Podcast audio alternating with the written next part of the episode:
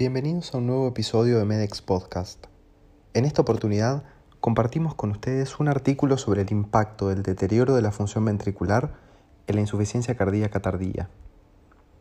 En la actualidad se encuentra disponible escasa evidencia científica sobre el impacto de la disfunción ventricular sistólica subclínica en el desarrollo de insuficiencia cardíaca a edades avanzadas. Por lo que el objetivo del presente estudio liderado por Anne-Marie Raymer Jensen del Brigham and Women's Hospital en Boston fue analizar una potencial asociación independiente entre la disfunción sistólica subclínica con eventos clínicos adversos a largo plazo. Se realizó con este propósito un análisis de tiempo al evento a partir de la cohorte de pacientes del estudio ARIC, un estudio de corte prospectivo basado en comunidad, donde se realizó a los pacientes incluidos un ecocardiograma Doppler color durante el periodo comprendido, entre enero de 2011 a diciembre de 2013. A su vez, los hallazgos obtenidos dentro de esta cohorte fueron validadas externamente y de forma independiente en el grupo de pacientes de otro estudio denominado CCHS.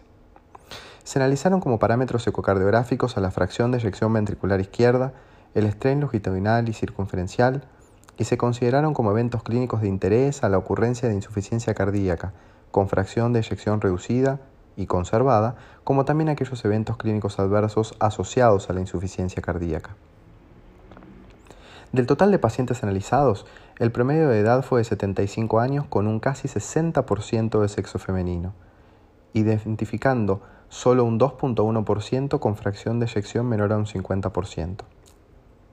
Tanto mediante análisis modelado de forma continua dicotomizada, cada uno de estos parámetros ecocardiográficos analizados se vinculó de forma independiente y estadísticamente significativa con la incidencia de insuficiencia cardíaca.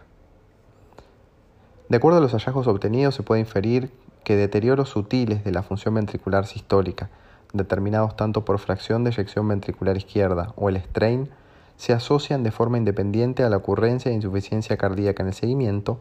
principalmente con insuficiencia cardíaca con fracción de eyección reducida. Es necesario remarcar que la magnitud del riesgo de insuficiencia cardíaca o muerte asociado al deterioro de la fracción de eyección ventricular izquierda fue superior utilizando el punto de corte establecido en las guías de manejo clínico en relación al utilizado en el estudio ARIC, pero que el número total de pacientes caracterizado con fracción de eyección deprimida fue menor utilizando el punto de corte de las guías en relación al punto de corte del ARIC, por lo que la clasificación de la fracción de eyección deprimida de las guías de manejo clínico podría estar subestimando el impacto pronóstico del del deterioro de la FEBI.